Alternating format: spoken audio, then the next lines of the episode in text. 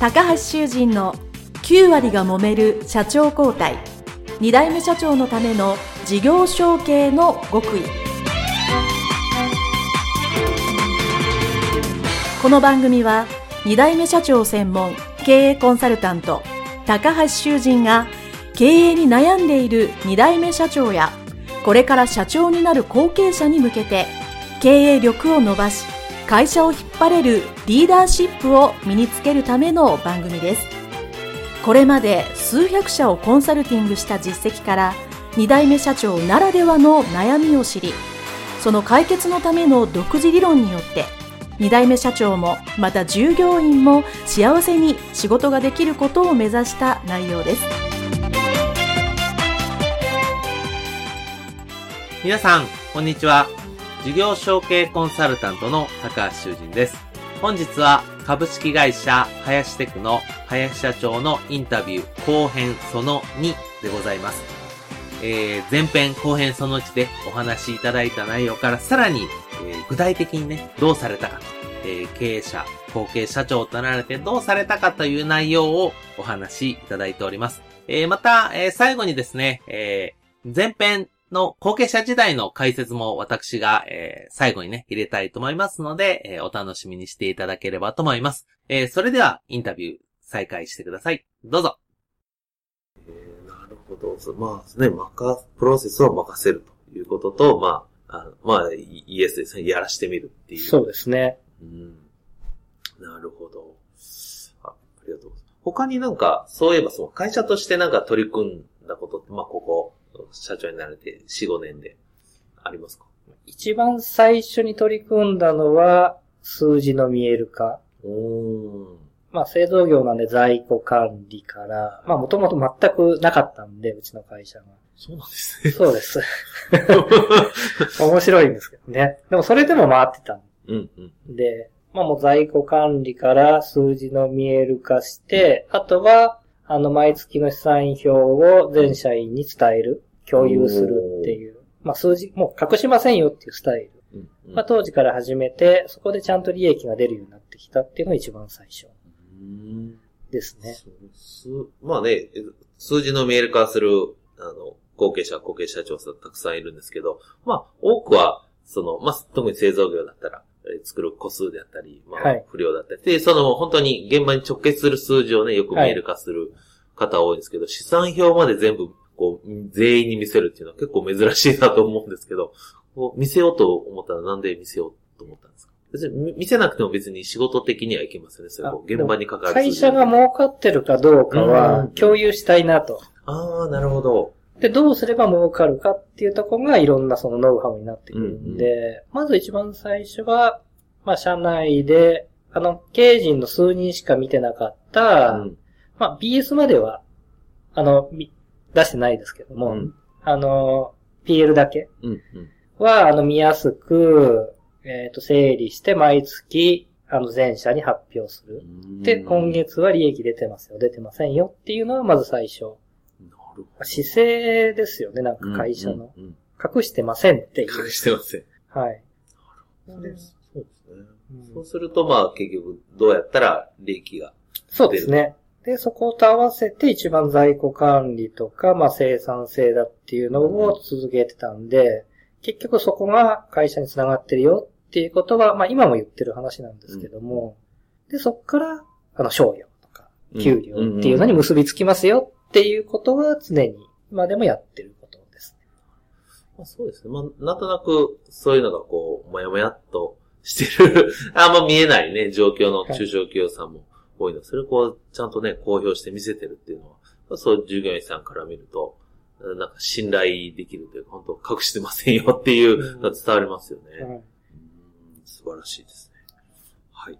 えー、では、えー、あ、あ、どんどん、あとはインタビュー後半に進んでいくんですけど、えー、まあ一つですね、あの、まあ、まあ今4年、5年ぐらいだと思うんですけど、まあ最初はもう全然継ぐ気もなかったけど、実際会社継いでみたと。いうことで、まあ、引き継いでみてよかったなと思うことですよね。まあまあ仕事面でも、プライベートでも、どっちでもいいですけど。で、どんなことがありますか？そうですね。本当に自分の成長につながってる。ものの見る視点とか、人に対してとか、あと社会とか、経済もそうですけど、この立場にならないと、見ようと思う努力をしなかった。だろうなと人もそうですし、なんか自分の人生として、すごい有意義なことをいろいろ学んだなっていうのうんが、それでよかったなと。そこから逃げちゃってたら、自分からそういうことを学んだり、見ようとする視点とか、行動に移せなかったな。うんうんあったから強引にでもうん 学ばなきゃいけないとか、はいはいそっから始まってるんですけど、結局、あのーやっぱそういう事業承継っていうのを、うんまあ現状うまく使えたな。うんと思いますねうんはい。そうですね。まあ、あの、本当そういうふうにこう、いろんな経験が増えるっていうのはそうだし、まあ今は本当事業職がうまく使えたというか、あの、チャンスにしたっていうのは、うんまあ、あの、本当にお話聞いてて、あの、まあ、会社がうまくいってる方とか、いい方、みんなそうおっしゃいますよね。うんうんうんもちろん、まあ、いろいろ、えー大変な部分ももちろんあるんだけど、総合的に、全体的に見ると、うまく使えたっていう。そうですね。そういう感じがしますよね。自分の、やっぱミッションを一つ、一つのミッションとして、生まれたミッションとしてなんか、うん、うん。まあまだ終わってはないですけど、全然まだまだです。でもある程度、一個はこう見えたっうん、うん。ていうのが、なんか一つ充実感もありますし、良かったなと思いますよね。はい。ありがとうございます。では、えー最後の質問で、これ皆さんお聞きしてるんですけども、えーまあ、もしですね、まあ、ドラえもんのタイムマシンみたいなものがあって、まあ、今から過去の、えー自分に戻って、まあ、事業承継する前なのか、えー会社入る前なのか、まあ、いろいろなタイミングがあると思うんですけど、どこかにタイミングに戻って、若かりし日の林さん自分に、今の自分からアドバイスをするとしたら、どんなことを言いますか？そうですね。僕の場合は戻って、まあ一番辛かった時というか、まあ入社して数年経った時、うんまだ右も左もわからず、自分自身のこともわからない時、うん、かなと。うん。戻るとして。はいで、言ってあげるとしたら、やっぱりその先、うん。多分その時は、時間、僕今ちょっと思い出したんですけど、はい。日々をクリアしてたんですよ。一日やっと今日も終わった。ややっと今日終わった。やっと今日終わっ。た。ああ、やっと5日間終わった。みたいな、なんか、休みの日のために生きてたみたいな。休みのためにあ、休みみたいな。今全然そういうのが全くなくなっちゃってるんで、うん言ってあげたいのは、やっぱ一日一日がすごく進むことによって充実してくる。うん。クリアじゃななくなんか一日を大切に生きれるようになってくるから頑張ってって言ってあげたいですね。なるほど。いい、いいですね。そね。一はい日、一日が充実してくる。一日終わった。あ、一日終わった。一日終わった。また明日みたいな。本当にそういう時期だが多分数年あったかなとうんうん。そうまあ、そういう、まあ時期、まあ多分ああの、誰しもそういうのがね、はいはいあると思うんですけど、まあそれを、があって、まあ今だと思うので、まあはいその経験もきっと役に立ってるとは思いますけど、そうですね。まあでもその、その瞬間は大変ですよね。僕もそういう時期があったのでよくわかる。あ、また朝が来たみたいそうですな。あ今ね。日仕事行くんか。そうです、そうです。そうですよね。まあそれが、まあ、そう、一日一日をクリアす、クリアして終わりではなく、そう、なんか今週もクリアしたみたいな。なんいうとか、ころではなく、まあ充実になるように。そうですね、一日、なんか大切に一日一日をうん意識して過ごせるようになるんで、まあそれはもう本当に、あの、まあ思うように頑張ってうん進んでほしいなってことは伝えたいですね。はい。はい、ありがとうございました。えー、それではですね、えー、2回にわたって、えーお話をお聞きさせていただきました、えー株式会社林テクの代表取締役社長、林文明様でございました。